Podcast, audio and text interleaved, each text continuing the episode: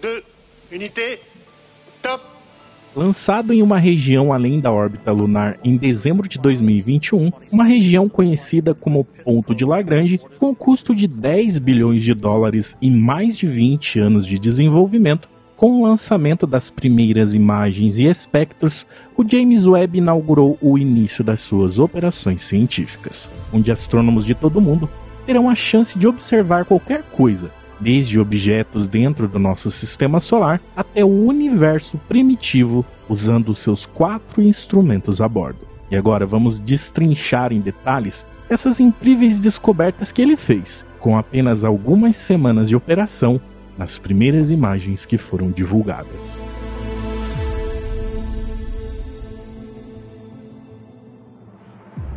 Lançado em 25 de dezembro de 2021, em um foguete Ariane 5, na Guiana Francesa, aqui na América do Sul, depois de completar a sequência de implantação mais complexa e difícil já feita no espaço, o James Webb passou por meses de comissionamento, onde seus espelhos foram meticulosamente alinhados e seus instrumentos foram calibrados para o seu ambiente espacial. Este é o telescópio espacial mais avançado já construído, com a capacidade de estreitar dentro das atmosferas de exoplanetas distantes e ler o primeiro capítulo da história do universo em seus mais fracos sinais de luz. Sinais estes que foram esticados para frequências em infravermelho durante a sua viagem de bilhões de anos através do tecido do universo em expansão. Durante esse processo, seu progresso foi brevemente interrompido depois de receber um impacto assustador de um micrometeoroide em algum momento entre 23 e 25 de maio. Durante uma coletiva de imprensa divulgada em 29 de junho, a administradora da NASA, Pam Merloy, chegou a dizer que o que ela viu a comoveu como cientista, como engenheira e como ser humano o que aumentou ainda mais a expectativa na comunidade científica. As imagens estavam programadas para serem liberadas durante uma conferência da NASA no dia 12 de julho, mas pelo que eu particularmente acredito que seja um ato político, Joe Biden resolveu atravessar essa data revelando a primeira imagem colorida do telescópio espacial James Webb um dia antes. A live durou pouquíssimos minutos e foi recheada de discursos aleatórios que pouco importavam para o evento o que reforça ainda mais a ideia de que aquilo foi um ato puramente político. A imagem revelada em coletiva foi a do SMACS 0723, um enorme aglomerado de galáxias que está localizado a cerca de 4,6 bilhões de anos-luz de nós, e que foi apelidada de primeiro campo profundo de Webb. E essa imagem tem uma importância gigantesca, pois oferece a visão mais profunda e detalhada do universo até hoje. Essa região registrada contempla o tamanho de um grão de areia no céu, e só nesse pequenino espaço há tudo isso de galáxias e estrelas que observamos. Anteriormente, essa região já havia sido imaginada pelo Hubble, e fazendo uma comparação de poder, o James Webb apontou exatamente para o mesmo lugar que o Hubble fez no passado, e as diferenças já começaram pelo tempo que ela levou para ser feita. Diferente do Hubble, que levou cerca de 10 dias para fazer a primeira imagem, com o James Webb foram necessárias apenas 12 horas e 50 minutos de observação. Apesar do novo telescópio focar suas observações exclusivamente no infravermelho, que é o comprimento da onda que objetos adotam quando se afastam pelo universo, essas mudanças ainda guardam todas as suas características, e que podem ser facilmente recuperadas com o processamento dessas imagens do telescópio. Isso permite que as cores reais e a sua composição sejam devolvidas ao objeto de origem, nos permitindo vê-las como são realmente.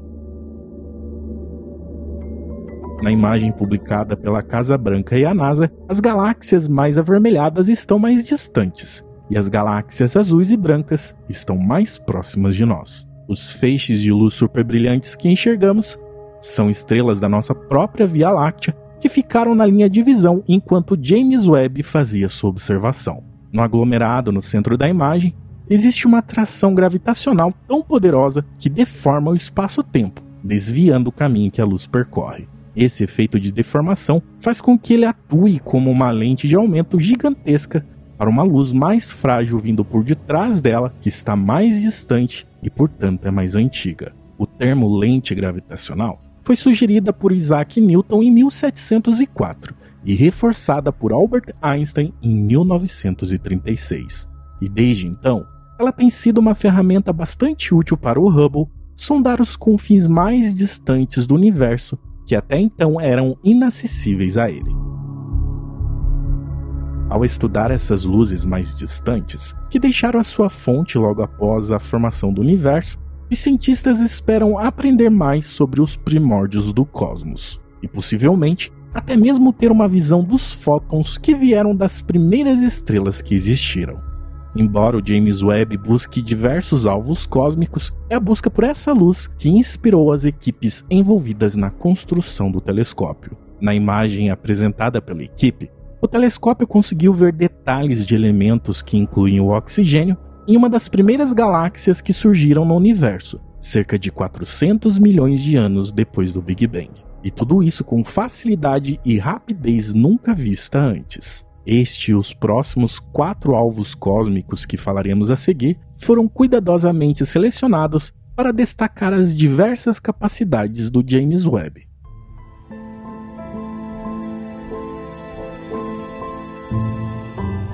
A segunda imagem publicada hoje é um conjunto de cinco galáxias em interação, conhecido como o Quinteto de Stefan. O interesse maior está em estudar a órbita caótica dos planetas nessas galáxias, isso porque esse tipo de lugar extremo pode dar aos cientistas informações importantes sobre como a gravidade se comporta em escalas muito grandes, e pode também fornecer pistas sobre a natureza da matéria escura, que continua um mistério e que compõe a maior parte da massa do universo. O que o James Webb descobriu de novo por ali é o efeito de buracos negros supermassivos, onde foi possível ver que nos centros das galáxias há um efeito de núcleo ativo, deixando claro que ali há buracos negros supermassivos se alimentando ferozmente, conforme as galáxias vão interagindo umas com as outras e o gás cai na direção deles.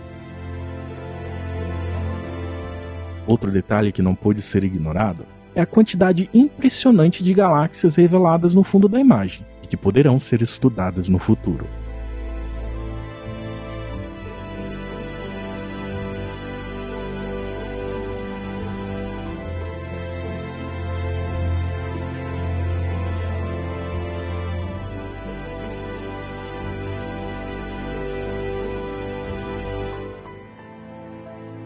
Outra imagem que impressiona é a nebulosa da Carina, uma nuvem de poeira e gás que está a cerca de 7.600 anos-luz da Terra e que mede 50 anos-luz de largura. Esta é uma das regiões de formação estelar mais brilhantes e ativas já descobertas, e é o lar de muitas estrelas muito maiores e mais massivas do que o nosso Sol, em sua maioria com 50 vezes mais massa. Uma delas bem famosa é a Eta Carinae, que passou por uma enorme explosão em 1837 e que dura até hoje.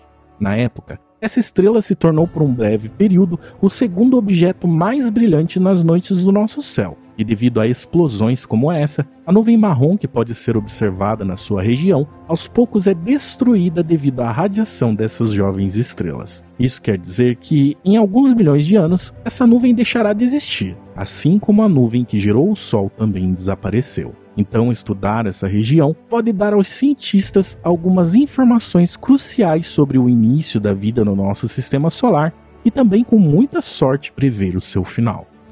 A quarta imagem é a primeira imagem de um espectro de um exoplaneta que foi descoberto em 2014 e que está localizado a cerca de 1150 anos-luz da Terra, o exoplaneta WASP 96b. Este exoplaneta gigante tem a metade da massa de Júpiter e está tão perto da sua estrela que uma única órbita estelar leva apenas 3,4 dias terrestres. A proximidade com a sua estrela significa que o exoplaneta é extremamente quente, o que o torna improvável abrigar vida. Mas os cientistas usaram esse inóspito gigante gasoso como um banco de testes para as novas e poderosas capacidades de busca de vida do James Webb. Como outros telescópios espaciais, o telescópio pode detectar as composições atmosféricas de planetas distantes através de um método conhecido como técnica de trânsito, que é quando um planeta passa na frente da sua estrela, a luz da estrela é absorvida e depois reemitida por moléculas na atmosfera do planeta,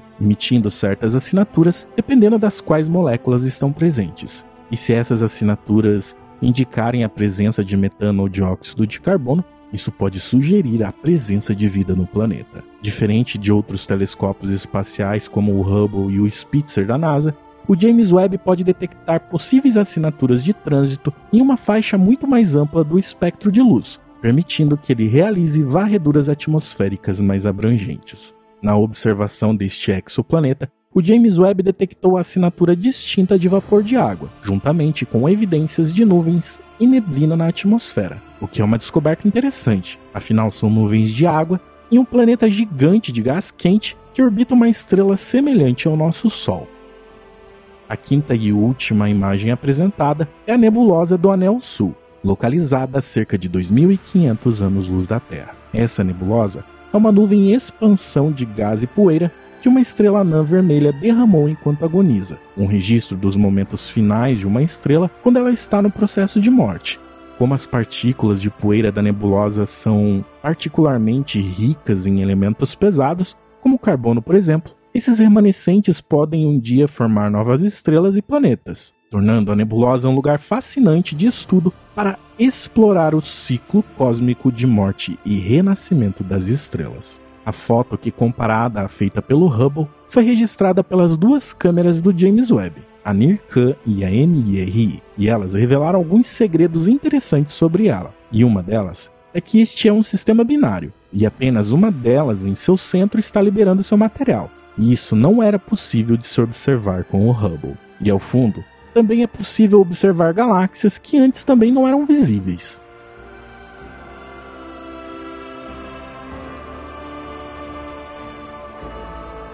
Embora as imagens se destinem a mostrar o que o James Webb pode fazer, o telescópio conseguiu fornecer em apenas algumas semanas de funcionamento um vislumbre das suas capacidades notáveis, que nenhum outro tipo de equipamento criado anteriormente pelo homem pôde nos dar nos últimos 50 anos. E elas sugerem claramente que muitas e muitas descobertas inovadoras estão por vir.